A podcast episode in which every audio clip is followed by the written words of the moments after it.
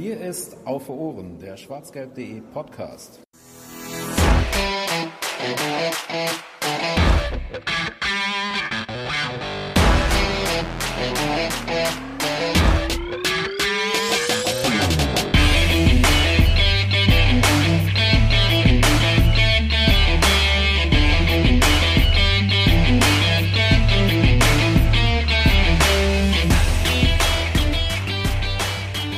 Wer hätte gedacht, dass man nach einem 0 zu 0 gegen den großen FC Barcelona im Westfalenstadion doch mit irgend so einem Gefühl so ähnlich wie Enttäuschung nach Hause gehen könnte. Ich im Vorfeld nicht und trotzdem war es so ein bisschen so. Wobei Enttäuschung auch schon wieder nicht das richtige Wort ist. Gut, dass wir drüber reden können, direkt nach dem Spiel. Einen Tag nach dem Spiel wird das hier aufgezeichnet, am Mittwoch, dem 18.09.2019. Herzlich willkommen zur 62. Ausgabe von Auf Ohren. Wir wollen uns heute den letzten beiden Pflichtspielen von Borussia Dortmund widmen und da ein bisschen drüber reden, denn die waren wieder erfolgreicher als beim letzten Mal, wo wir darüber geredet haben. Wir sind in diesem Falle an der, in der linken Ecke aus Neuss.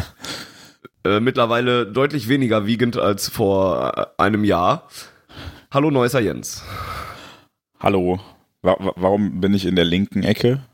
Weiß ich nicht. Mir jetzt Das habe ich mich auch gerade gefragt, weil das Ach würde ja so. dann implizieren, dass ich in der rechten Ecke bin. Und Nein, nein, in der hinteren Ecke steht äh, diejenige, die ihr gerade schon gehört habt.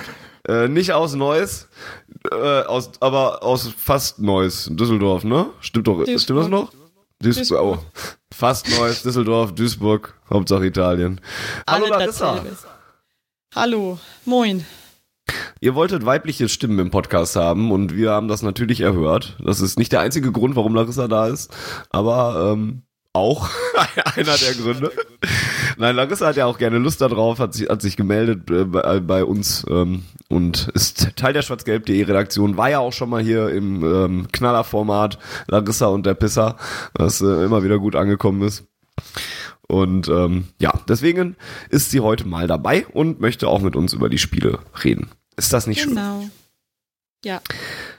Bevor wir aber so richtig in Medias Res gehen, äh, haben wir noch eine kleine Ankündigung in eigener Sache. Das tun wir relativ selten bei schwarzgelb.de, aber weil sich ein bisschen etwas bei uns auf unserer Steady-Seite verändert hat, möchte ich mal zumindest kurz darauf hinweisen. Steady ist so die Platz Plattform äh, für diejenigen, die das jetzt noch nicht wissen, bei der ihr schwarzgelb.de im generellen und auf Ohren im spezielleren ist eigentlich andersrum, ne? Nee, nee, ja, richtig. Es ist auf, genau auf andersrum. Ohren im generellen und schwarzgelb.de im speziellen unterstützen könnt. Ah, Äh, aber eigentlich ist beides falsch. Eigentlich Ja, unterstützt ihr es- schwarzgelb.de. Ja, ich wollte gerade sagen, genau. was mit offenen Ohren ist.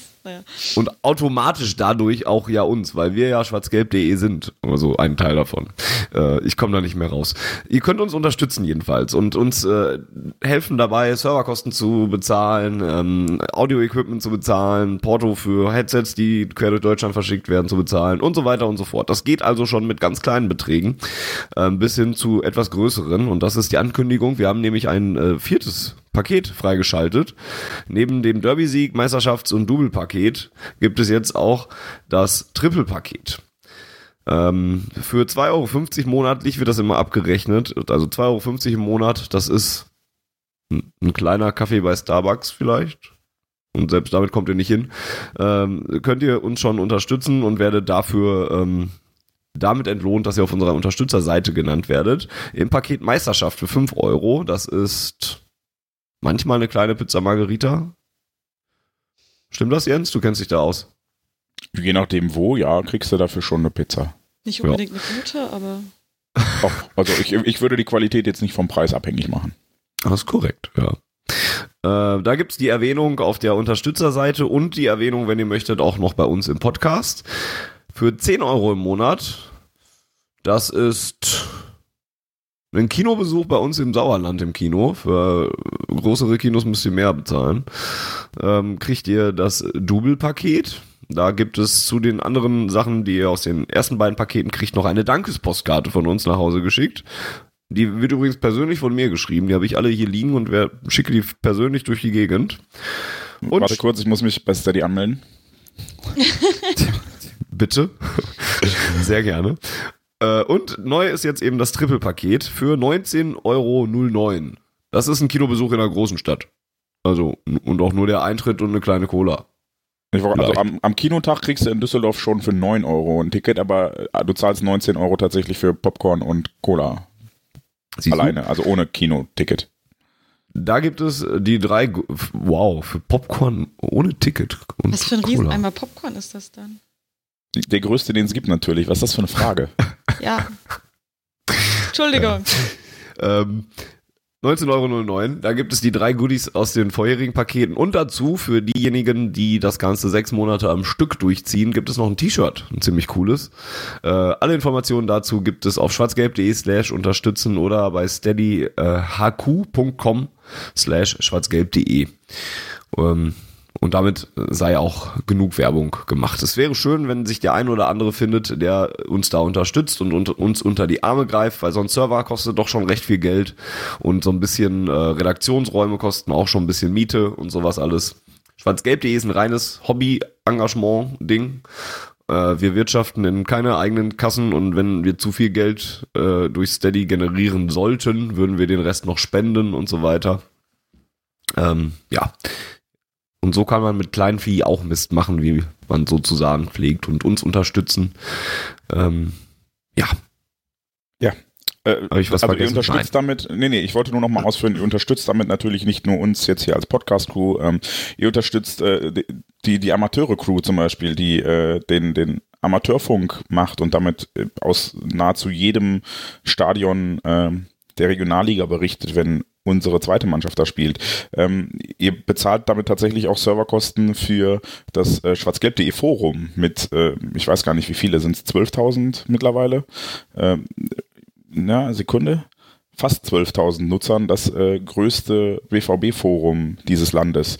Ähm, das sind alles natürlich Kosten, die anfallen und ähm, die wir gerne aufgebracht haben, wo wir aber uns auch äh, freuen, wenn wir euch was zurückgeben können. Und deshalb habt ihr noch die Alternative, ähm, einfach unter ähm, schwarzgelb.de den Shop zu verwenden und euch dort ein paar T-Shirts oder ich glaube, es gibt auch noch ein paar Cappies oder eine Tasse zu kaufen, ähm, von uns designt, von Fans für Fans und ähm, ja, da bleibt dann auch noch ein bisschen was hängen, sodass wir alle was davon haben und äh, ja, ihr, ihr helft euch damit quasi selbst, wenn ihr Nutzer unserer Webseite seid. sehr schön. Genau. Schön Gut. gesagt. Kommen wir zu den Themen unserer Ausgabe und äh, noch zu einem zu einer zweiten kleinen News, die wir noch so hatten äh, seit der letzten Ausgabe. Denn das, was ich dort schon angekündigt hatte, ist jetzt offiziell. Rafael Guerrero hat nämlich seinen Vertrag beim BVB verlängert. Das hatte sich ja angedeutet. Ähm, Susi Zorc hat es in der letzten Woche schon gesagt, vor dem Spiel gegen Leverkusen, dass äh, das kurz äh, vor Abschluss sei, diese Vertragsverlängerung. Jetzt Aber ist sie es denn wirklich offiziell? Ich wollte gerade sagen, hat er denn schon unterschrieben? Ich glaube, wir Das sind immer steht noch hier im im Status. Dokument. Aber ich, hatte, ich glaube auch, dass ich das gelesen hätte. Also ich, Wenn- ich habe nach wie vor nur gelesen, dass man ein generelles Agreement habe und äh, dann noch ein paar Formalitäten Moment, Ähm, Moment. aus dem Weg geschafft werden müssten. Auf der BVB-Webseite steht auch noch nichts. Geil, wie wir Aber vorbereitet Zorc sind. hat wieder. gestern wohl bestätigt, dass verlängert worden wäre. Nee, dass er Zorc hat gestern nochmal bestätigt, dass er in Kürze einen neuen Vertrag unterschreibt. Also offiziell ist es noch nicht. Ui. Ja gut, dann habe ich das, das hier. Nee. Ja, aber ist ja jetzt auch Makulatur. Er wird wahrscheinlich einen neuen Vertrag Ja. unterschreiben bis Da äh, er nicht Juni von Mino 2000 Raiola vertreten wird, gehe ich da auch von aus. Genau, bis Juni 2023 ähm, und damit länger als ich gedacht habe. Also Ja. ich hätte jetzt gedacht, dass, dass so ein Jahr dazu kommt oder sowas und man sich ja so ein bisschen Zeit in der in dieser ganzen Sache ähm, einhandelt quasi, aber dass man jetzt um drei, vier Jahre verlängert, ist ja doch schon eine ganze Ansage. Da ist ja was gerade schon so euphorisch ja gesagt. Du, du bist also auch Ja, ein ich- bisschen verwundert. Ich war überrascht, aber sehr positiv überrascht. Also auf der einen Seite gibt es natürlich nochmal einen ganzen Batzen mehr Geld, falls er doch irgendwann dann mal von dannen zieht. Und auf der anderen Seite, wenn er tatsächlich vorhat, längerfristig zu bleiben, ist es ja immer noch ein brutal guter Kicker. Das ist korrekt. Jens, wir hatten so beim letzten Mal so darüber gesprochen, dass er ja so häufig die Kaderposition 12 und 13 und sowas einnimmt. Ähm, glaubst du denn, dass es so dann auch ein Signal ist, dass es tatsächlich auch was längerfristiges dann auch sein könnte, jetzt wo der Vertrag so ausgestattet sein sollte? Ich bin zumindest erstmal verwundert, ja. Also ich hätte nicht damit gerechnet, dass das so kommt und äh, bin sehr überrascht und weiß jetzt nicht, was die Intention dahinter ist, freue mich aber ähm, weil ja, wie gesagt, der, der einfach Qualität hat, wenn er sie abrufen kann, wenn er fit ist auch. Das ist mir letztens dann auch nochmal aufgefallen, dass er relativ viele Spiele verpasst hat oder nicht gemacht hat in den letzten Jahren. Und wenn er fit mhm. ist, dann ähm, ist er, wie wir in den letzten zwei Spielen gesehen haben, ja tatsächlich sogar ein ganz ordentlicher Kandidat auch für die Linksverteidigerposition, was äh, wir ihm ja regelmäßig abgesprochen haben hier und ähm, wo wir dann vielleicht auch jetzt mal eines Besseren belehrt wurden, vor allem gestern. Ja, da hat er uns jetzt tatsächlich krass Lügen gestraft in den letzten beiden Spielen. Ne? Und damit sind wir auch eigentlich sofort im Rückblick. Ähm, ich würde auch mit gestern beginnen wollen, weil das jetzt noch so noch näher ist und, und mhm. noch emotionaler ist, dieses 0 zu 0 gegen den FC Barcelona. Ähm, vielleicht kommen wir auf Guerrero gleich nochmal zu sprechen. Ähm, sondern bleiben erstmal so ein bisschen bei diesen Emotionen, weil ich bin immer noch, also als ich heute Morgen aufgestanden bin nach ziemlich wenig Schlaf, war ich immer noch so, so emotionalisiert und war immer noch so euphorisch und so. Und das, obwohl man eigentlich 0-0 gespielt hat. Das war, ich habe hab dann bei Twitter geschrieben, ich musste echt lange zurückdenken, wann wir das letzte Mal so ein gutes Spiel gezeigt haben und wann das das letzte Mal so laut im Westfalenstadion war. Das war ein so geiler Abend und das, obwohl man noch nicht mal gewonnen hat. Aber das ist, glaube ich, eine rhetorische Frage, wenn ich äh, dich, Jens, jetzt fragen würde, ob du das genauso aufgenommen hast. Ja, habe ich. Ich habe irgendwann heute Nacht um halb zwei, als ich dann im Bett lag und endlich mal Ruhe hatte, ähm, selber noch getwittert. Ed Baumwollhose Hose übrigens. Ihr findet mich unter anderem auch in der äh, Elf Freunde äh, Rückblick-Dingsbums Stimmen zum Spieltag. Ähm, habe ich getwittert, dass ich noch so ein leises Fiepen im Ohr hatte. Und das war wirklich so. Ich lag im Bett und dachte so, oh verdammt, das Fiepen im Ohr, was war das?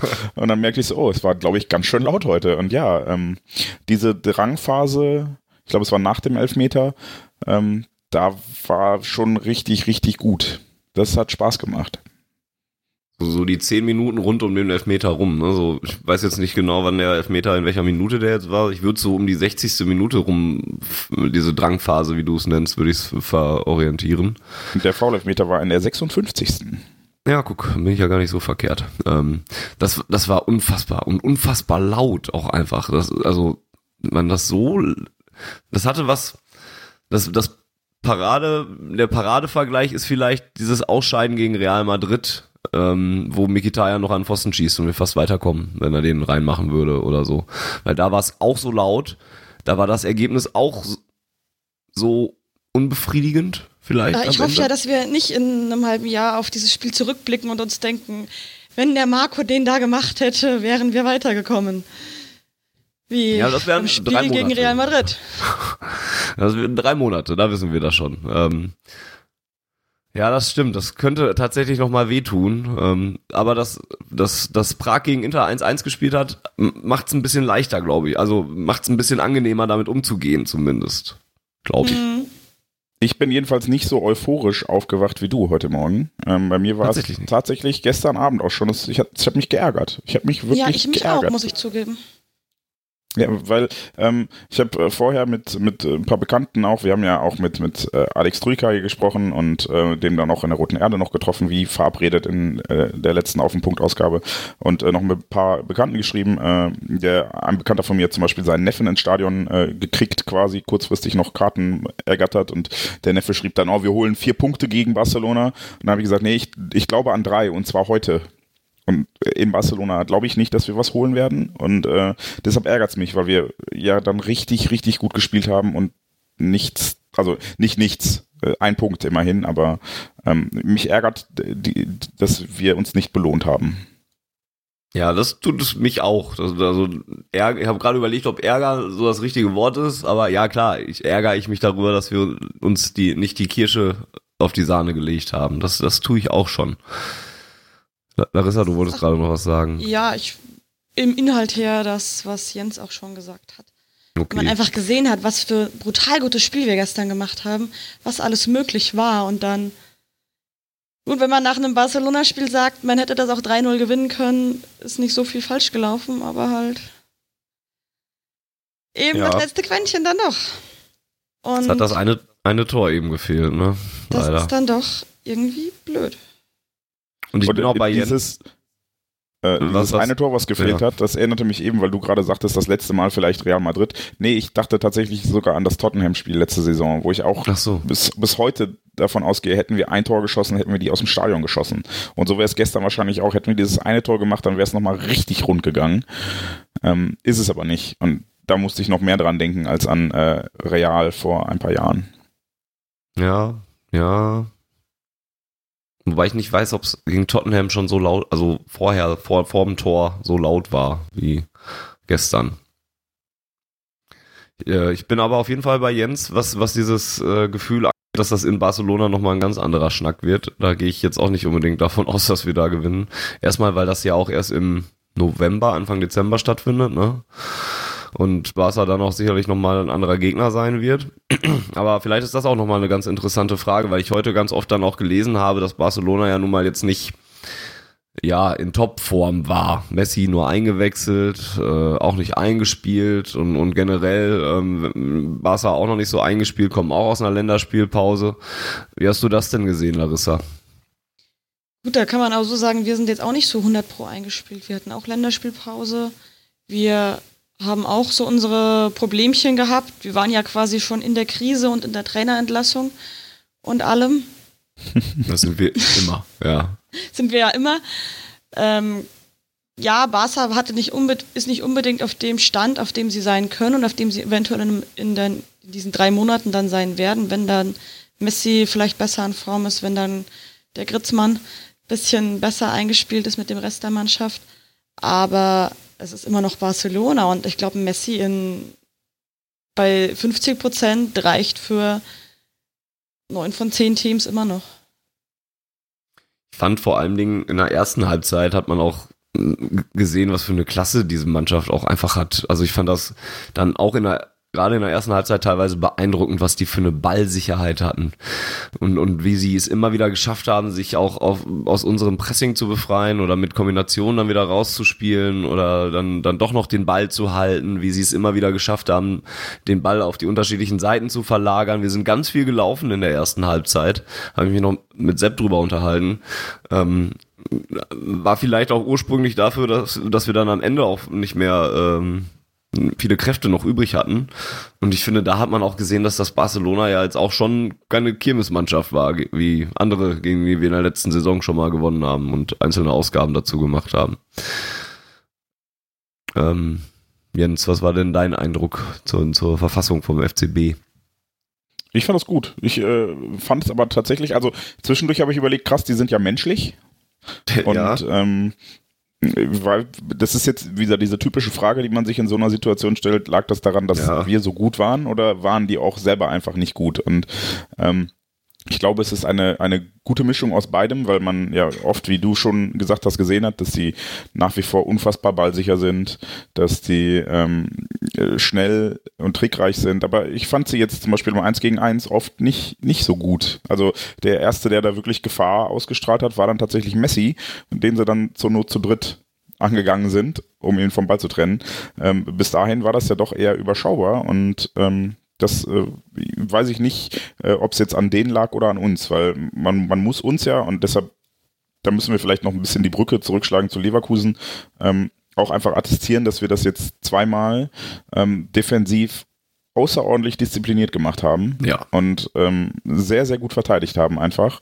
Und nur gegen äh, Barcelona halt einfach vorne die, die Chancen, die wir auch hatten. Es war ja nicht so, als hätten wir nur hinten drin gestanden und nur darauf gewartet, dass die den Ball haben und hoffentlich kein Tor schießen, sondern ähm, wir haben das sehr diszipliniert gemacht, haben Barcelona nicht in die gefährlichen Zonen kommen lassen, ähm, wie mit Alex vorher schon besprochen, auch wenn ich da ein bisschen Angst hatte, dass für Barcelona auch ungefährliche Zonen gefährliche Zonen sind, aber Griezmann und äh, Suarez haben nichts draus gemacht und ja, dann, dann äh, war das von uns einfach super diszipliniert und Barcelona kam tatsächlich zu nahezu keiner Chance. Und das war beeindruckend von uns und hat mir dann gezeigt, okay, entweder ist Barcelona echt menschlich oder wir spielen hier gerade richtig, richtig gut.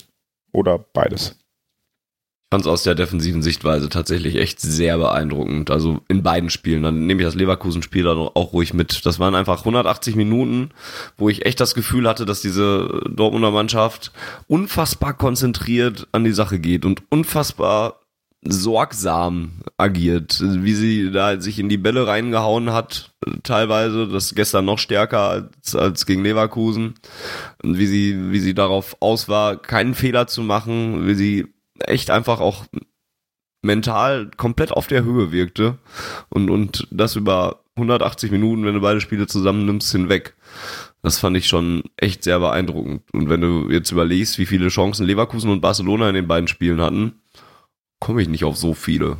Also ich komme nicht auf eine große Chance, glaube ich, sondern so auf drei, vier Halbchancen, fünf vielleicht, wenn es hochkommt oder sowas. Das dann ähm, schon sehr krass. Und ich glaube, da darf man dann oder muss man dann auch Mats Hummels mal hervorheben, auch wenn ich es ja jetzt, ja, nee, ich tue es nicht ungerne, aber bin ja mit dem Transfer jetzt nicht so ganz zufrieden, aber das sind wir alle nicht. Wer ist das schon? Genau. Da aber hast du jetzt Larissa auch Duka- genau die richtige Runde zusammen. Genau, das stimmt. Aber Larissa kam gestern nach dem Spiel zu mir und sagte auch sowas wie, das muss man jetzt aber mal sagen dürfen, dass der Hummels gut gespielt hat, oder? oder Ja, ich sag du das auch nicht? immer noch. Genau. Ich habe gesagt, dass er brutal gut war. Aber es ärgert, das ist so ein Punkt, der ärgert mich jetzt unglaublich, weil an sich ist das gestern eine Leistung, was der gespielt hat, die man so abfeiern müsste, die man noch auf Jahre hinaus würdigen müsste eigentlich. Aber es ist halt der blöde Mats Hummels, ne? Man, man kann es nicht so direkt, ne? Ja, Man kann es nicht so wirklich. Man kann das nicht einfach so völlig hemmungslos feiern. Obwohl er ein ja doch perfektes Spiel eigentlich gemacht hat. Er war unglaublich präsent auch. Und das, das Freche ja ja schon fast. Er ist nicht schnell und man hat das Gefühl, der bewegt sich drei Meter, aber er war immer da, wo er sein musste. Und das war schon, war schon frech.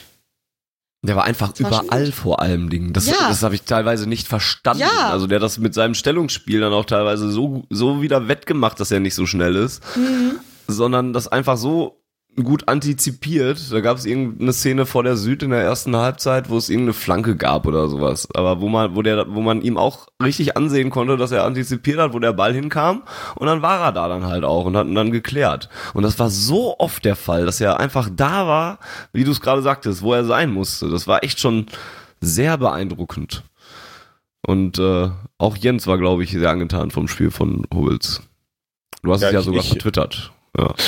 Ja, ich, ich war, glaube ich, derjenige, der zu dir kam und gesagt hat, äh, äh, jetzt hasse ich den schon dafür, dass ich ihn, dass er gut spielt. Weil, Ja. was soll denn das? Jetzt kann ich ihn nicht mal mehr richtig scheiße finden, weil er auch noch gut spielt, ey. Verdammt. nee, ähm, ja, ich, ich habe ich hab schon überlegt, ob ich jetzt Abbitte leisten muss, weil ich diesen Transfer ja doch relativ massiv kritisiert Nee. habe und vielleicht war, war meine Kritik zumindest auch mittlerweile, wenn ich jetzt mal so den Vergleich ziehe, ähm, wir haben quasi Hummels gegen Diallo eins zu eins getauscht finanziell. Das ist jetzt ein bisschen, ich, damit tut man Mats jetzt ein bisschen äh, zu gut eigentlich, weil Steuern kommen und keine Ahnung was, aber wenn ich das mal so sehe, dann war das schon ein ganz ordentlicher Transfer, zumindest für die nächsten zwei Jahre. Nicht für die nächsten vier, aber für die nächsten zwei. Und ähm, ja, vielleicht ist er sein Geld dann doch wert. Ich würde dir statt der direkten Abbitte vorschlagen, es, es noch ein bisschen konditionaler zu, zu äh, formulieren. Denn ich würde sagen, dass wir jetzt in den le- letzten zwei Spielen gesehen haben, dass, was dieser Transfer ein, uns sportlich br bringen kann. Und wenn der das bestätigen kann, damit, und das ist diese konditionale Geschichte dann eben, nicht Ausdauer, sondern äh, Voraussetzung, ähm, dann ist es ein Transfer, der sich aus sportlicher Sicht auf jeden Fall gelohnt hat. Denn die letzten zwei Spiele aber waren eben gut, also- das, was uns auch letzte Saison gefehlt hat. Das Thema Abbitte, also das kann ich jetzt nur bedingt nachvollziehen tatsächlich. Also das, weil das der Typ ein bisschen Fußball spielen kann, das war ja eigentlich von vornherein klar. Ja gut, aber ich habe hier ja dann auch die finanziellen Konditionen hart kritisiert und ähm, ich glaube, an der Stelle muss ich dann Okay. tatsächlich ein bisschen, ähm, ähm, dann bleibt, bleiben die menschlichen Vorbehalte und äh, ja, die, die wird er nicht ausräumen können, nehme ich Nee, an. die Von werden daher bleiben, ja. Ähm, werde ich mich damit äh, arrangieren müssen. Aber, so Aber werden ja. wir es zumindest akzeptieren können. Glaub, eher ähm, akzeptieren mehr, können. Mehr als ne? das leider, mehr als das. Das war schon richtig, richtig gut gestern. Richtig, richtig Ja. gut. Bester Mann auf dem Platz in Schwarz-Gelb. Und dann streitet er sich mit Ter Stegen um bester Mann auf dem Platz, würde ich sagen. Und das, Sehr wahrscheinlich, das ist, wir könnten ja noch drei, vier, fünf andere ansprechen, die defensiv wahnsinnig stark waren, aber hinter Hummels einfach völlig untergehen. Ja, dann tu doch mal den ein, ein, einen ansprechen von denen. Ich fand zum Beispiel Akanji auch nicht schlecht, der ja doch ein bisschen vor der Länderspielpause geschwächelt hatte. Aber wohl dem Tonus nach mit seiner Situation, Hummels vor die Nase gesetzt bekommen zu haben, nicht zu 100 pro zufrieden war. Den fand ich jetzt in den letzten beiden Spielen auch sehr stark, hatte keine Fehler, hatte auch offensiv seine Szenen. Zum Beispiel gegen Leverkusen, als er da mehrere Chancen mit wahnsinnig guten Bällen eingeleitet hat. Glaube ich, gestern auch gegen Messi einmal gerettet. War er das? Oder war das wer anders? Gut möglich, ja. Die waren so weit weg. Ja, ich muss Der auch Messi. gestehen, dass ich das am anderen Ende der, des Platzes nicht so gut erkannt Ja. hatte. Da, da sahen immer sehr viele Beine zwischen Messi und dem Dortmunder Tor, was ganz gut war wahrscheinlich. Durchaus. Ja, Akanji äh, gilt, gilt glaube ich, auch so dasselbe, was ich eben gesagt habe. Auch der wirkte halt einfach so unfassbar konzentriert und so bemüht darum, keinen Fehler zu machen. Einfach. Und was ich auch noch dazu sagen wollte, es tut uns auch, glaube ich, sehr, sehr gut, dass wir jetzt einfach zwei Innenverteidiger haben, die ein bisschen was mit dem Ball auch anfangen können und dann auch mal diesen öffnenden Pass spielen können. Weil früher, vor etlichen Jahren, war es ja dann noch häufiger so, dass Hummels einfach zugestellt wurde oder eben auch Akanji und der andere dann so ein bisschen mit dem Ball versucht hat, aber eben auch nur versucht. Und zurzeit ist das, wenn das Akanji und Hummels auf dem Niveau weiterführen können, haben wir eine saumäßig zweikampfstarke und auch technisch starke Innenverteidigung. Und dann war da links ja noch dieser Rafael Guerrero, über den wir eben mal kurz Und gesprochen rechts haben. auch der Hakimi, der war auch nicht so scheiße, ne? Auch das, ja. Wobei der mir offensiv mehr aufgefallen ist als, als defensiv jetzt noch, logischerweise. Ähm, Guerrero fand ich defensiv sogar gar nicht so schlecht. Ähm, Jens, wird der jetzt noch zu einer ernsthaften Linksverteidiger-Alternative, auch wenn jetzt Nico Schulz mal wieder fit ist? Ja, ich denke. Sehen wir ja gerade, dass er das ist. Ich habe nicht damit gerechnet und dachte ähm, tatsächlich vor dem Leverkusen-Spiel, wenn Schmelzer jetzt nicht spielt, dann, und dann fiel mir ein, okay, wir haben Guerrero noch. Und ähm, da ja auch Nico Schulz äh, im Vergleich zu Marcel Schmelzer, wobei ich an der Stelle kurz sagen möchte, Nico Schulz und Marcel Schmelzer ist doch eigentlich so rein optisch, wenn ich mir so den Bewegungsapparat angucke, bis auf die Haare eins zu eins das gleiche, oder? Also bilde ich mir das ein oder sehe ich, wie, wie er ausholt beim Passen und sowas und äh, das ist schon sehr ähnlich. Ich finde, Nico Schulz ist einfach nur ein schnellerer Marcel Schmelzer. Im, im, im Ist er schneller als Positiven er hoffentlich. ja? Ja, ich glaube schon. Und ein vielleicht etwas offensiverer Marcel. Ist auch egal. Ähm, jedenfalls Dafür äh, hat Schmelle hatte die ich einfach bessere Frisur. ja die Haarfarbe zumindest. Schmelle ist mittlerweile auch die hübscher. Frisur. Ich finde find Nico Schulz ist nicht hübsch, aber Das stimmt. e- egal, ist ja kein, kein ist, ist nicht dieser Podcast hier. Führe weiter. Du, du, du hast einen anderen Podcast, in dem, in dem du über die, das Aussehen von Nein, Fußballern ich redest. Sicher? Das würde ich jetzt aber auch gerne mal. Den würde ich mir gerade anhören. Ja, ins Gesicht heißt der. Und da reden wir dann darüber, wie schön die alle sind. Ich will nicht wissen, was ins Gesicht. Äh, also, Nein. ähm, nein, ich äh, habe beim Leverkusen-Spiel schon gedacht, so verdammt, äh, wenn Schmelzer jetzt nicht spielt, dann wann? Aber äh, ich glaube, wir müssen uns ein bisschen damit abfinden, dass Marcel Schmelzer tatsächlich relativ weit hinten ansteht und ähm, war dann auch einigermaßen glücklich über äh, Rafael Guerrero, wenn ich ehrlich sein darf, weil ähm, ich A einfach nicht auf dem Schirm hatte, dass er überhaupt fit ist, richtig, und äh, B, er das dann auch da schon sehr, sehr gut gemacht hat einfach. Und ähm, natürlich, wenn man jetzt diese etwas offensivere Grundausrichtung, die wir ja zumindest auf den Flügeln haben wollen, äh, berücksichtigt mit äh, Hakimi, mit Schulz oder halt auch mit, mit Piszek oder Guerrero, dann ähm, sind das eher die Spielertypen als der etwas konservativere Marcel Schmelzer. Ähm, was aber wahrscheinlich auch deshalb so gut funktioniert hat, und jetzt möchte ich noch eine Lanze brechen, die auch äh, eine Zuhörerfrage dann gleich betrifft. Ähm, ja, Tom Delaney, der die letzten beiden Spiele äh, jedes Loch gestopft hat, was irgendwie zu stopfen war. Nein, Larissa nicht die Art Ja, von na, Brechern. nein, sprich einfach weiter. Ich ignoriere. Ich hänge noch so bei dem von ins Gesicht und jetzt kommst du damit. Oh, geht das gerade in keine schöne Richtung. endlich das Nein. 18er Rating bei iTunes. Yes. Noch haben wir nichts Explizites gesagt. Ja, Ähm, ja. Jedenfalls, äh, ja, Thomas Delaney ist halt in der Zentrale ein, ein stabilisierender Faktor gewesen, der natürlich dann dazu beiträgt, dass auch die Außenverteidiger sich ein bisschen weiter nach vorne bewegen können, ohne direkt hinten Löcher zu hinterlassen. Und ähm, wenn man sich dann anguckt, ich hatte schon, als wir über das, das Unionsspiel gesprochen haben, gesagt, dass äh, für mich quasi die Auswechslung Delaneys dann so der Genickbruch für uns war, weil er zumindest, auch wenn er das 1 zu 0 nicht verhindern konnte, ähm, den Rest des Spiels bei uns ein bisschen stabilisiert hat, weil er halt die Löcher gestopft hat, die da waren. Und ähm, dass als er rausgehen musste, verletzungsbedingt, äh, wir noch mehr ins Ungleichgewicht gefallen sind als eh schon. Und ähm, deshalb finde ich einfach seine Anwesenheit echt gut. Und dann möchte ich doch die Hörerfrage, die ich angedeutet habe, direkt stellen. Da hat mich äh, Joki 1909 gefragt, nimmt Delaney mit seinem wirklich herausragend guten Leistungen gegen Leverkusen, Klammer auf, und Barcelona, Klammer zu, Anmerkungen der Redaktion, ähm, Favre die Option auf ein 4-3-3 bzw. 4-1-4-1, ihn wieder auf die Bank zu verfrachten, stelle ich mir äußerst schwierig vor. Und ja, das ist tatsächlich jetzt ein bisschen schwierig. Ähm, wir haben vor der Saison, glaube ich, alle gesagt, egal was Favre macht, Hauptsache nicht Witzel und Delaney. Und ja, jetzt bitte wieder? Fragezeichen. Gut, das ist halt aber auch jetzt die beiden Gegner, die Leverkusen, Barca, die beide ja doch eher die offensivere Variante sind und gegen solche Gegner hat das ja auch letzte Saison schon ganz gut funktioniert mit den beiden. Wenn jetzt aber wieder, keine Ahnung, so ein Freiburg, Augsburg, Union kommt, die dann doch eher defensiv eingestellt sind, funktioniert das dann auch so gut mit Delaney und Witzel? Fragezeichen.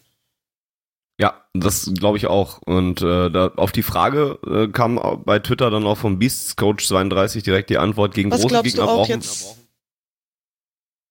Was? Glaubst du jetzt auch, dass das auch so gut funktioniert oder glaubst du, dass das nicht so gut funktioniert?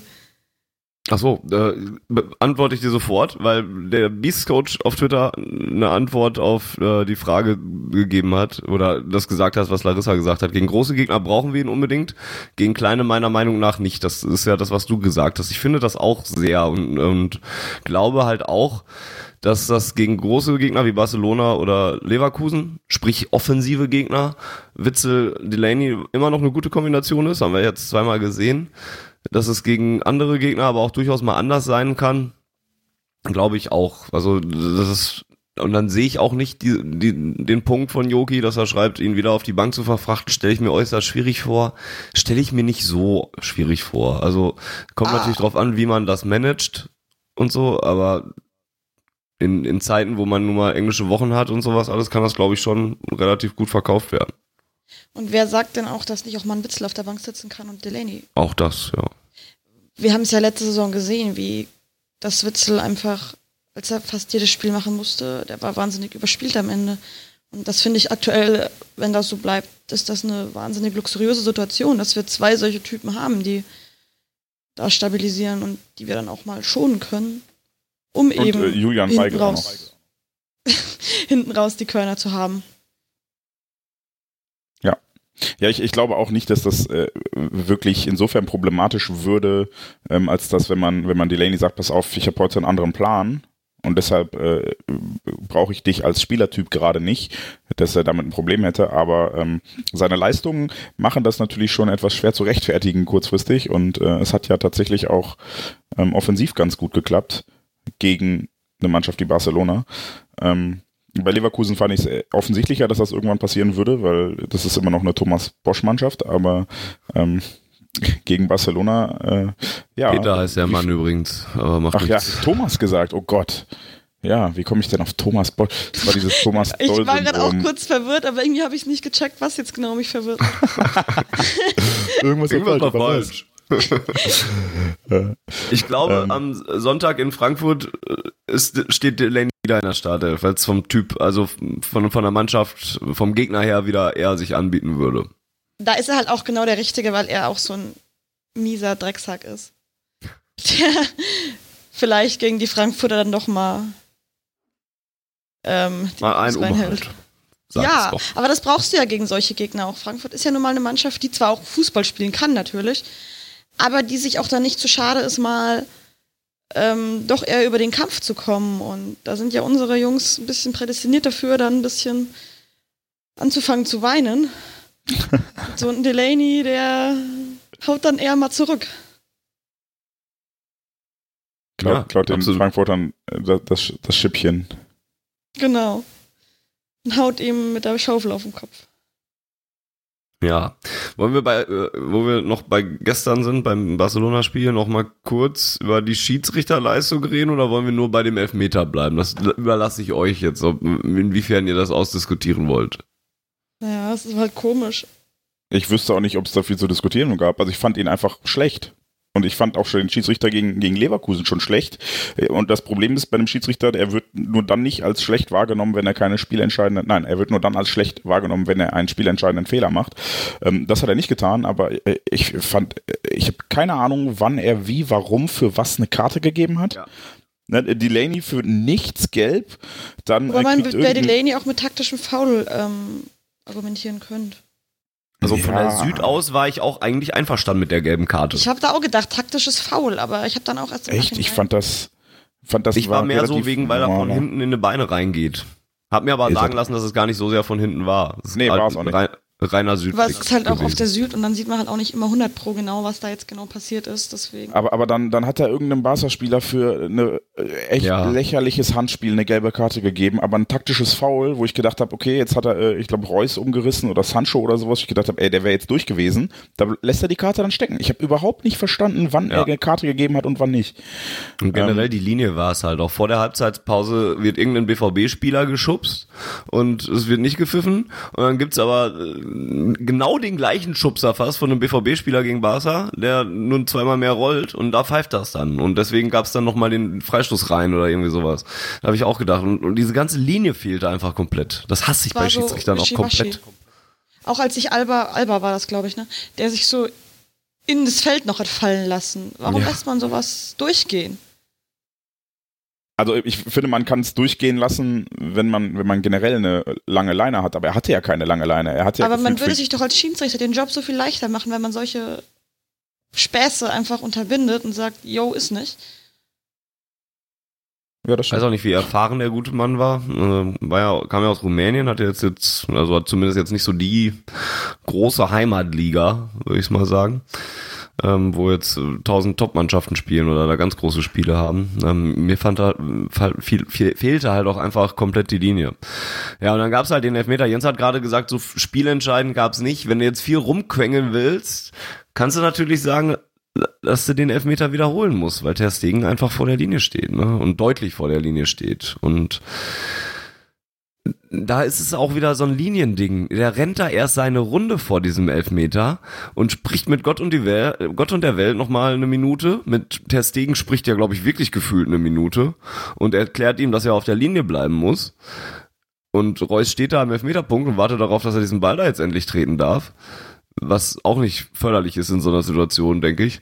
Und dann steht Ter Stegen eben zu weit vor der Linie und ja, es wird nicht wiederholt. Ich weiß nicht, ich will eigentlich auch nicht mal, dass der Elfmeter wiederholt wird oder beziehungsweise, dass viele solcher Elfmeter wiederholt werden. Aber es hat zumindest so ein Geschmäckle, ne? Wenn der Ball dann halt gehalten wird, der Elfmeter war auch nicht gut geschossen.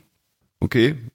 Kannst jetzt auch wieder diskutieren, ob der Segen da deswegen dran kommt, weil er zu weit vorne steht oder auch nicht. Wahrscheinlich hat er nur so gehalten, wenn er auf der Linie steht ich will da auch nicht drüber rumheulen oder sowas, aber das ist halt, vielleicht ist das halt doch eine spielentscheidende Szene, wenn er den wiederholen lässt. Und dann ist halt auch wieder die Frage, warum wird dann VAR eingeblendet, wenn es dann doch heißt, ja, ist, war ja, aber ich okay. glaube in dem Fall nicht. Also ich glaube, der, der, äh, doch, der Assistent hat natürlich den Elfmeter Pfiff vorher korrigiert, aber nicht den er Elfmeter, Er hat auch oder? den Elfmeter selber korrigiert. Ach, mhm, es gab, gab die Einblendung Penalty-Check und dann gab es die Einblendung Penalty-Kick-Check. Da war ich auch erst Aha. kurz verwirrt und habe gedacht, ja, aber kannst mir nur so erklären. Fand das wiederum eigentlich ganz gut in Sachen Transparenz, weil ich immer wusste oder ungefähr wusste, was gecheckt wurde. Auch bei Delaneys gelber Karte, die dann ja noch auf Rot überprüft wurde, was dann auch ein bisschen ja. war. Ähm, ja, wie steht ihr denn dazu? Jens, äh, muss das wiederholt werden, zwingend? Möchtest du das? Ich, ich fand die, also finde diese Regeländerung eigentlich ein bisschen doof. Also das, der, der, Torhüter ist ja eh schon in der unterlegenen Situation und man muss es ihm ja dann nicht noch schwerer machen, indem man äh, ihm sogar verbietet, sich zu bewegen mittlerweile, oder? Oder geht's nur nach, also geht's nur um vorne oder? Der darf sich doch nee, nicht mal mehr seitlich bewegen, oder?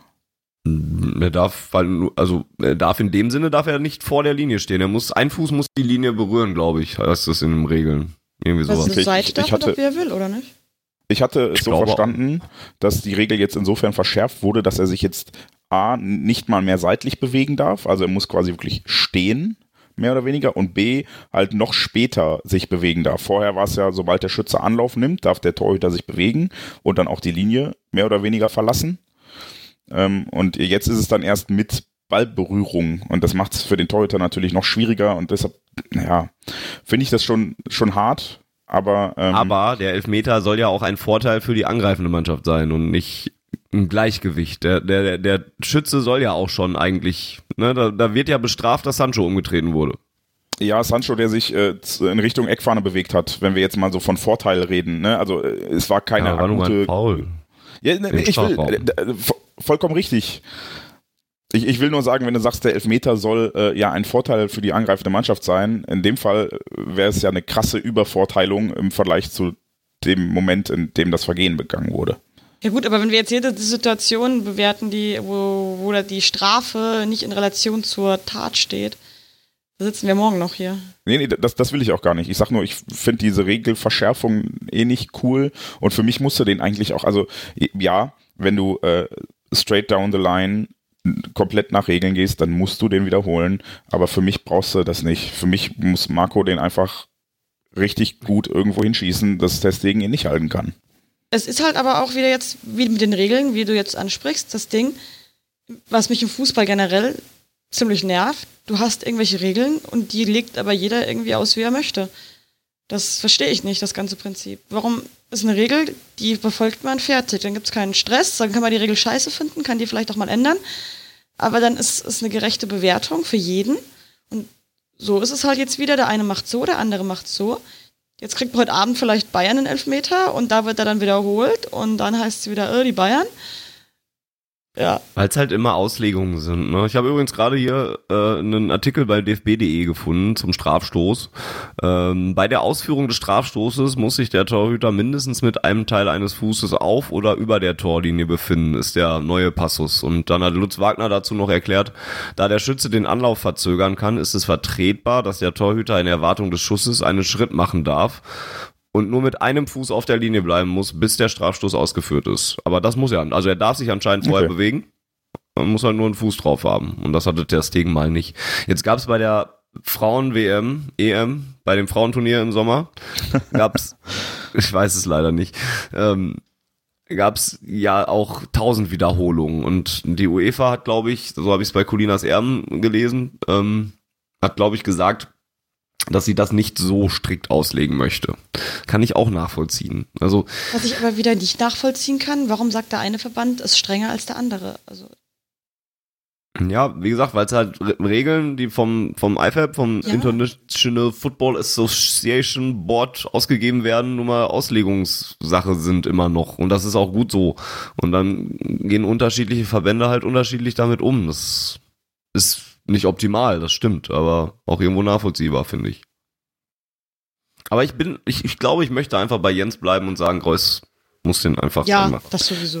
also ich will jetzt auch nicht Nein, sagen, der hätte wiederholt werden müssen, wegen, also aus meiner Sicht hat jetzt Testegen oder auch diese vier einlaufenden oder drei einlaufenden Wasserspieler haben diese Situation nicht so verändert, dass dieser Elfmeter nicht hätte geschossen werden können.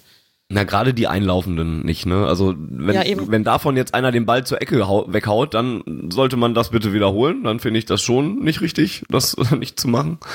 Aber ja, in dem Fall, auch wenn ich auf der Süd dachte, der Ball fliegt genau auf Reus Kopf und er kann den einfach nochmal reinköpfen, äh, war das dann ja nicht der Fall. Und ja, Es war jetzt gestern, war es jetzt keine, überhaupt nicht eine entscheidende, ein entscheidender Eingriff oder Regelverstoß, wenn man so sagen will, aber mich nervt grundsätzlich diese fehlende klare Linie bei den Regeln irgendwie im Fußball. das stimmt. Vielleicht müssen wir uns mal irgendwie so einen Schiedsrichter hier einladen jetzt und darüber Nochmal? mal einen, ja, einen aktiven, meine ich, Ich kann ja mal bei Und- Colinas Erben nachfragen. eine Regelkunde machen. Vielleicht sollten wir auch mit das Höherem sprechen, nicht nur Schiedsrichter, weil die sind ja letzten Endes auch nur ausführendes Organ. Das wäre ja so, als würdest du dir den. Ja, aber wenn du Mit die Gott. Polizei quasi, ähm, wenn du die Polizeioberkommissar Meier einlädst, dann wird er dir auch nichts zur Einsatzleitung sagen können. Aber wenn du dir den Einsatzleiter einlädst, dann kannst du mit ihm mal richtig diskutieren. Dann kümmere dich doch mal um den Einsatzleiter in Sachen Schiedsrichterei. Verdammt. Ich freue mich drauf. Ich finde auch den Einsatzleiter in Sachen Polizei ganz interessant hier im Podcast. Oha. Ja, ich auch. Ja. Gut. Sonst noch was zum Spiel gegen den FC Barcelona, was wir erwähnen sollten, außer dass die Choreo hammergeil war und ich erst, Ah. Ich sie verpasst erst in der. Halbzeit erst in der Halbzeit gesehen habe, dass das sogar noch ein Muster ergeben hat. Das, Ich sogar erst danach. Also erst, als ich auf dem Parkplatz ins Auto gestiegen war. na guck. Krass. Ja. Die Choreo verpasst, weil ich erst zehn Minuten vor Anpfiff ins Stadion bin. Aber zehn Minuten vor Anpfiff reichte doch. Ist, er- hä? Ja, ich muss ja noch durch die Kontrolle und bis von der dann noch auf die komplett andere Seite des Stadions laufen und dann noch in dem Ach, Block und dann noch mit dem Ordner Platz. diskutieren, dass ich leider doch auf dem Stuhl stehen muss. Auch wenn ihm das nicht gefällt. Und also die, die warfen das Pop, äh, das Popcorn. Das Konfetti wurde Popcorn. gerade. Ich war gerade auch. Das ist ja auch eine geile Choreo. Ja. Also das Konfetti wurde gerade geworfen, als wir quasi um die Ecke der Süd bogen. Jens, zum Barca-Spiel noch etwas, was dir auf dem Herzen liegt. Ähm, ich fand den Wechsel auf Hazard auf dem Flügel ganz gut. Also klar, muss er erstmal wieder fit sein, das äh, war er nicht, aber ähm, ja, ich, ich mu muss gestehen, Brandt macht zuletzt keine ganz so glückliche Figur und dann kommen wir gleich auch nochmal zum Leverkusen-Spiel an der Stelle. Ähm, und fand ganz gut, dass Hazard dann da gespielt hat, weil er, äh, es ist zwar auch noch ein bisschen brotlos, aber für mich nicht ganz so fehlerbehaftet wie bei Brandt und das tat uns gut, weil er dann den Ball ein bisschen besser gehalten hat äh, und auch ein Ticken dynamischer ist.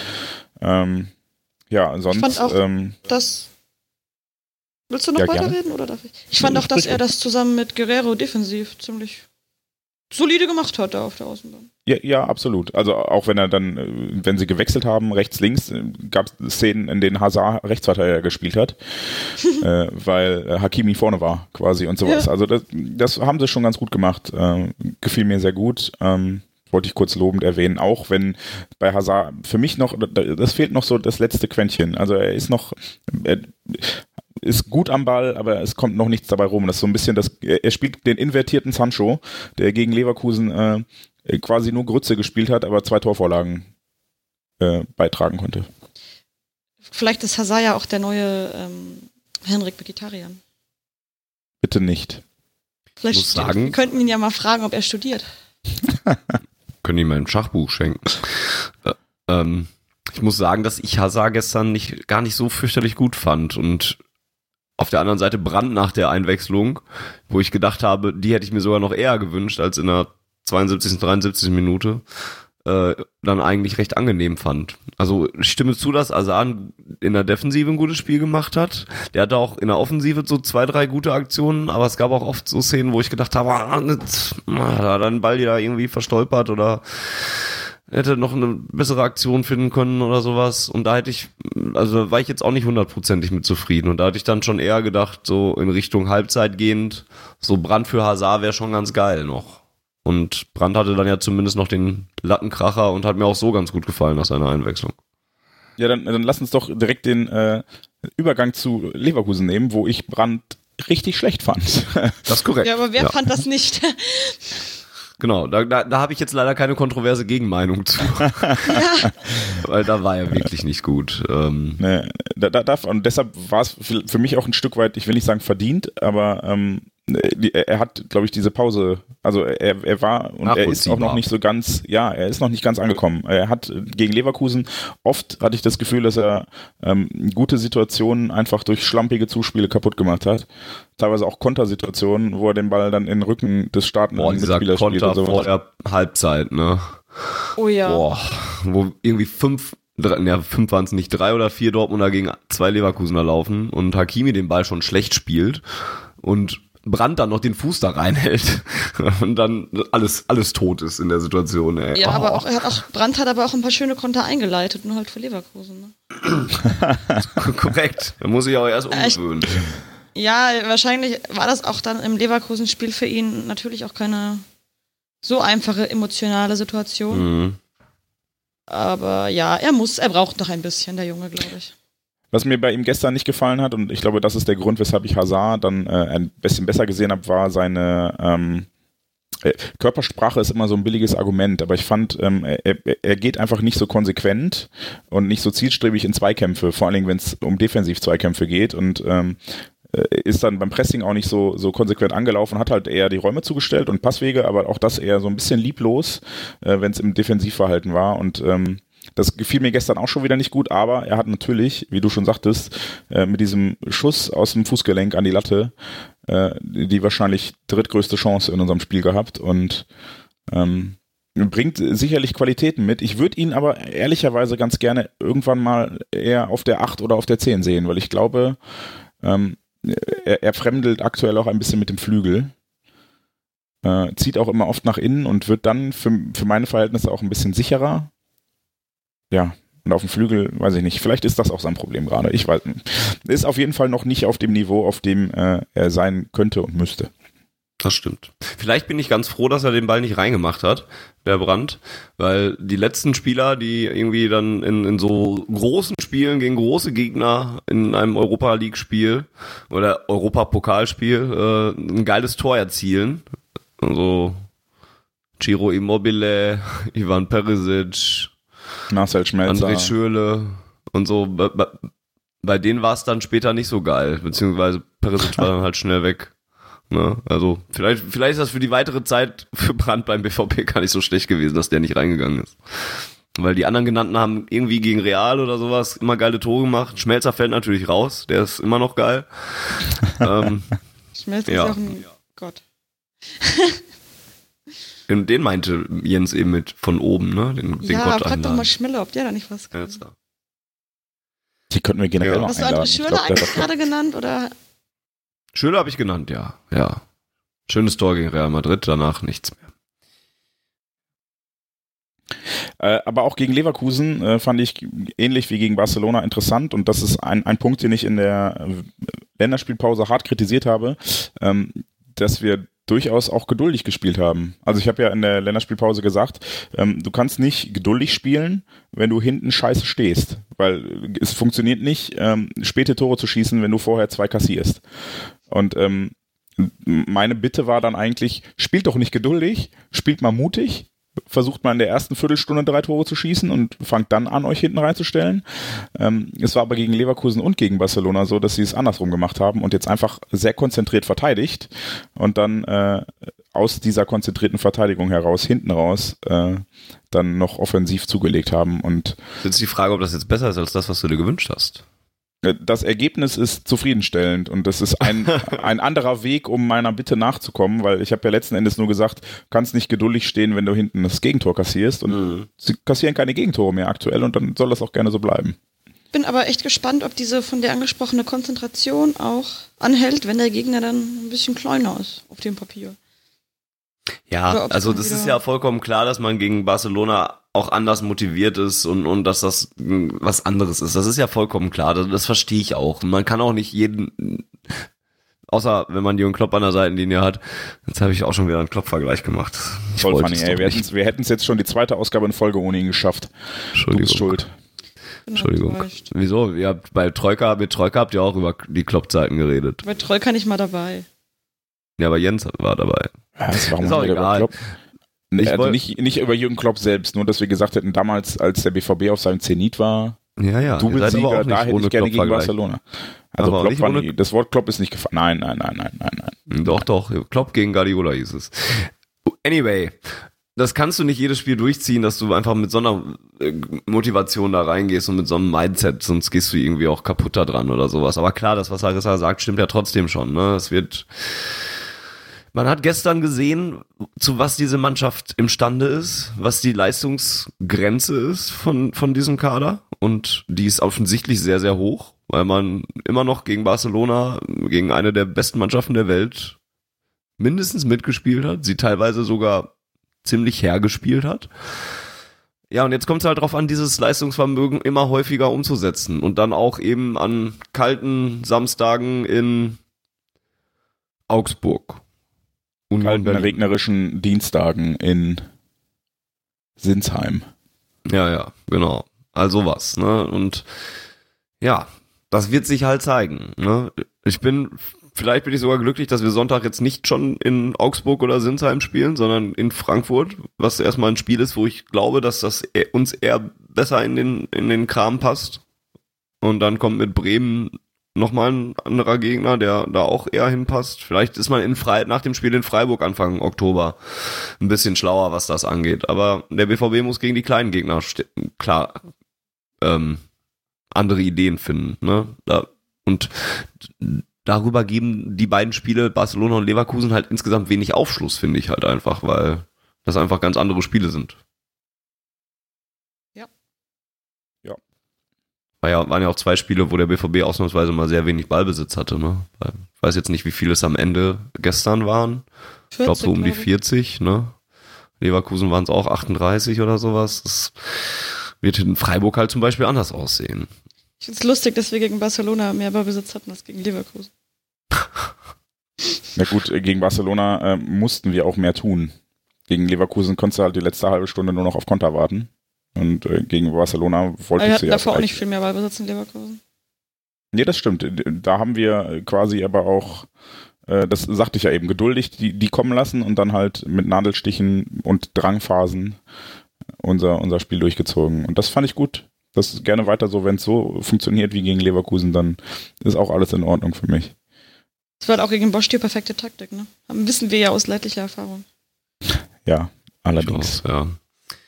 Äh, ein, Twitter, ein, ein Thema, was auf Twitter auch noch relativ häufig äh, in den Raum gestellt wurde, Entschuldigung, äh, ist die Personalie Mario Götze, der ja schon zwei kleine Nackenschläge ja doch ähm, über sich ergehen lassen musste, als am Wochenende gegen Leverkusen schon äh, Jakob Bund-Larsen eingewechselt wurde, als ähm, Paco Alcázar den Platz verließ und gestern genau das gleiche passiert ist. Also im Moment könnte man sagen, dass ihm äh, Brun Larsen vorgezogen wird. Ähm, wie seht ihr das denn? Ähm, was, was, was bedeutet das? Das äh, spielt Götze keine Rolle mehr in den Planungen, aber das ist halt wieder so eine typisch ketzerische Frage. Ich würde noch in den Raum werfen, dass das Anfang letzter Saison so ähnlich war. Aber ähm, ja. Gut, man kann jetzt auch das wieder am Gegner vielleicht so ein bisschen festmachen. Da es Favre sich gedacht hat, gegen Leverkusen Barca nimmt er dann doch eher den etwas schnelleren Brun Larsen. Und wenn dann ein Gegner kommt, der wirklich mit elf Mann im Strafraum steht, ist ein Götze dann vielleicht auch eine Option. Weil er dann einfach irgendwie nochmal die Lücke findet oder reißt.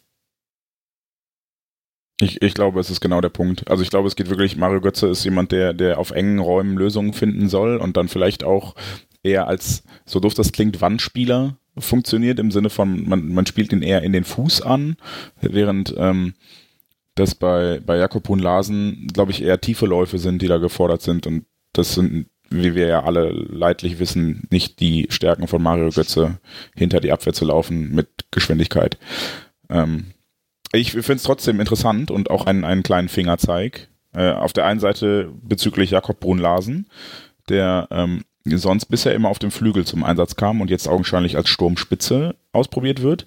Etwas, was wir, glaube ich, schon mal ähm, angedacht haben, zumindest. Vorbereitung auch schon mal so, ne? Ja. Ja, und dann auch ich. gesagt haben, okay, er, er, eigentlich ist er für die, für die Flügel nicht äh, trickreich genug, nicht wendig genug. Eigentlich ist er zu, zu mhm. klar in seinem Spiel und äh, dann haben wir schon gesagt, er ist gut im Abschluss, warum spielt man den nicht mal ganz vorne? Ähm, dann kriegt er jetzt die Chancen, finde ich gut. Ähm, andererseits ist es ja aber tatsächlich so, dass Mario Götze damit jetzt mit, mit einem Paco, der in absoluter Topform ist, gegen Barcelona jetzt, mhm. so, muss man sich mal vor Augen führen, gegen Barcelona zum ersten Mal in der Saison kein Tor geschossen hat in einem Pflichtspiel, ähm, sieht er halt einfach kein Land. Und das wird halt auch schwierig für ihn. Das muss man, glaube ich, einfach so festhalten. Ja, also wenn es so weitergeht und äh, aktuell hast du ja natürlich ähm, die, die, aktuell geht man ja wohl davon aus, dass sich Götze das erstmal noch ein bisschen anguckt. Vertrag läuft ja auch nochmal aus und dann vielleicht so um Weihnachten rum, Winter, mal eine Entscheidung treffen möchte, wie es so weitergeht mit ihm. Wenn das so weiterläuft, dann wird er wohl nicht mehr in Dortmund bleiben, würde ich mal sagen. Das ist dann die Frage, wo geht er hin? Weil er will ja auch ein bisschen Geld. Das ist dann die Frage, ja. Aber die muss ich mir dann nicht mehr stellen. Dann, Das ist ja dann sein Problem, ne? dann kann, er, kann er sich das aussuchen, ja. Aktuell bin ich halt auch so, dann, dann- dann geht er halt. Also, pff, ist dann Also ich werde jetzt sicherlich nicht weinen, wenn Mario Götze uns verlässt. Also ganz im Ernst. eben. Ja, schade, schade drum ein bisschen immer noch, weil er immer noch ein ganz guter Kicker ist. Aber, ja. Also ich meine, wir haben jetzt natürlich ähm, auf die auf die letzt, auf das letzte Halbjahr bezogen oft davon geredet, dass wenn er diese Form halten kann, dann sehr gerne und so weiter. Aber man muss dann vielleicht auch realistischerweise mal sagen, dass er jetzt dann vielleicht zwei gute Halbjahre gespielt hat in den letzten Jahren bei uns. Und auch nur gute und nicht. Also er war jetzt in der Rückrunde schon unser bester Spieler. So, so fair möchte ich sein, Ja, aber gut, das ist wahr. Ähm, trotzdem ist es natürlich dann, also ich kann, wir haben da glaube ich letztes Mal drüber, äh, schon drüber gesprochen, beide Seiten verstehen, dass der BVB sagt, pass auf, du, du bist leistungstechnisch einfach nicht auf dem Niveau, auf dem die anderen Spitzenverdiener sind, die so viel Geld kriegen wie du. Also äh, müsstest du da ein bisschen weniger dich mit ein bisschen weniger zufrieden geben.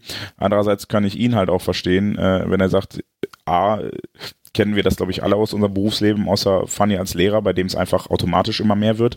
Ähm, Leute, die den Beruf auch, Auch mal das schaffen wechseln. wir also nicht in dieser Ausgabe dabei zu bleiben. Danke. Das war überhaupt nicht, das war einfach nur auf dein Beamtendasein bezogen. ja, ja, das, ja, schon okay.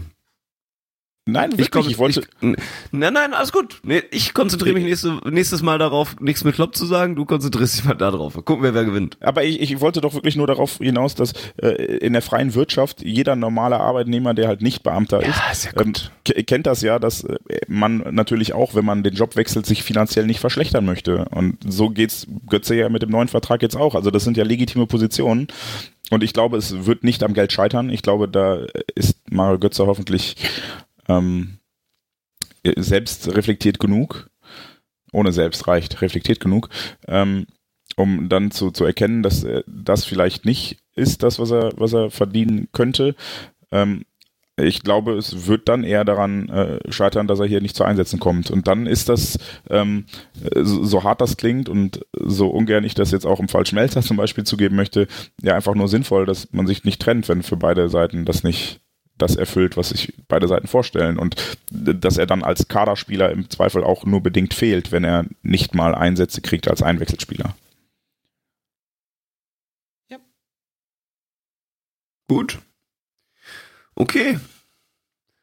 Mehr würde mir, glaube ich, gar nicht mal unbedingt einfallen. Ähm, wir haben einige Fragen beantwortet von denen, die auf Twitter gestellt wurden. Wir schaffen es leider nicht immer alle zu beantworten, aber ähm, ich glaube, viel ist implizit mit drin, so die wichtigsten Themen auch. Außer Nadjas Frage aus der Schwarz-Gelb-Redaktion, die gefragt hat, ob ähm, ist und dann drei Herzchen-Augen-Emojis auch eine Meinung äh, ist. Die können wir aber alle drei wahrscheinlich mit Ja beantworten. In Bezug auf was jetzt? Zu Barcelona bestimmt. BVB Barcelona oder immer, generell. Meistens.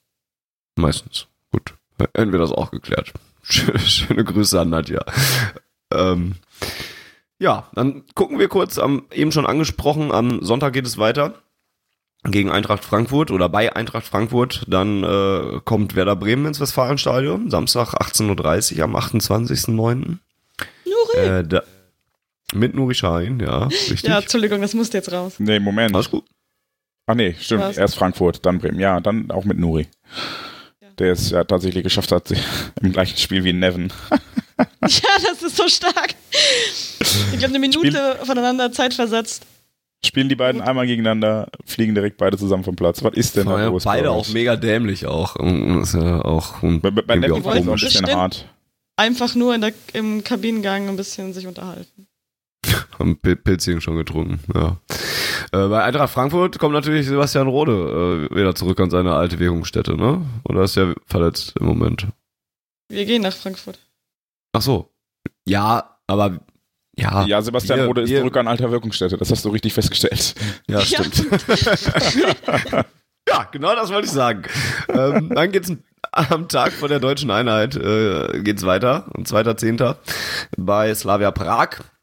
Zweiter Spieltag der äh, Gruppenphase. Ähm, das sollte der BVB dann aber tunlichst gewinnen, auch wenn das anscheinend nicht so einfach ist. Ich habe nichts gesehen vom Interspiel, aber das Ergebnis zumindest äh, und auch die der späte Ausgleich erst von Inter macht vielleicht deutlich, dass Prag nicht nur Punktelieferant ist. Aber wenn man weiterkommen will, sollte man das halt vielleicht gewinnen. Und dann das schon erwähnte Spiel am 5.10. dann beim SC Freiburg, ähm, wo man dann sieht, wie das so an einem kalten Tag im Breisgau aussieht. Gibt es da auch einen Rückkehrer? Stenzel. Oh.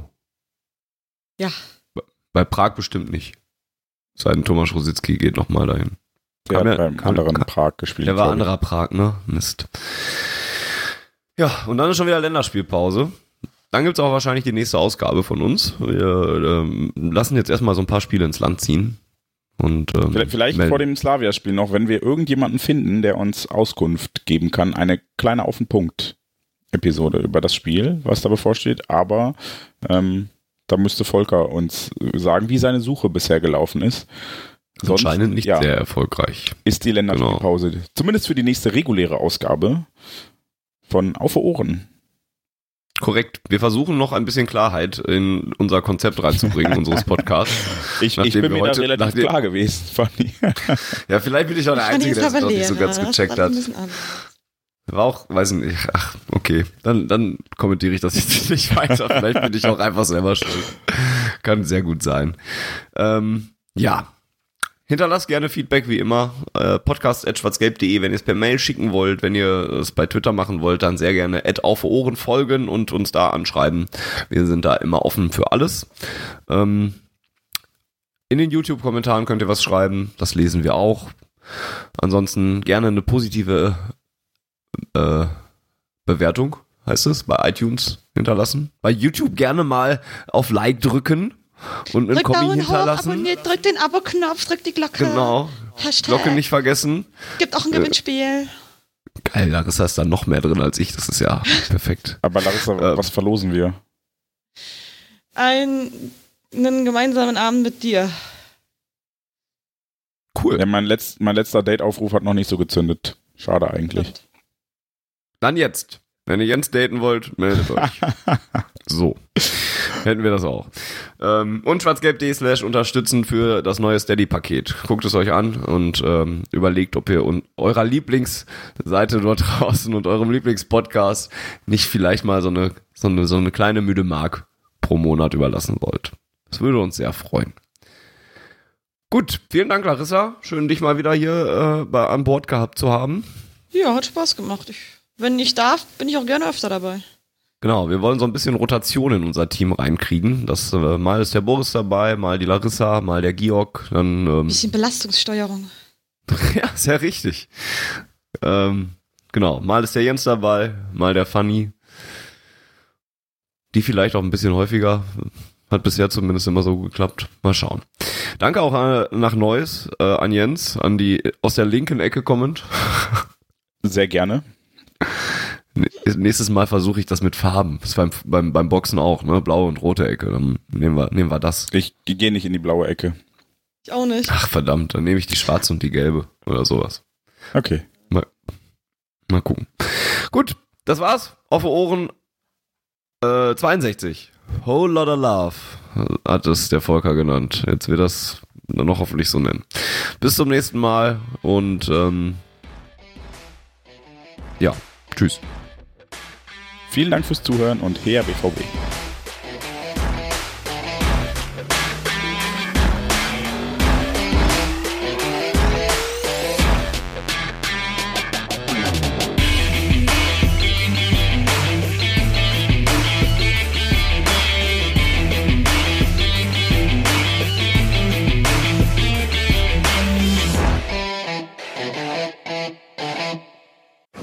Zuhörerzahl, wie immer präsentiert von schwarzgelb.de, dem Fanzine über Borussia Dortmund.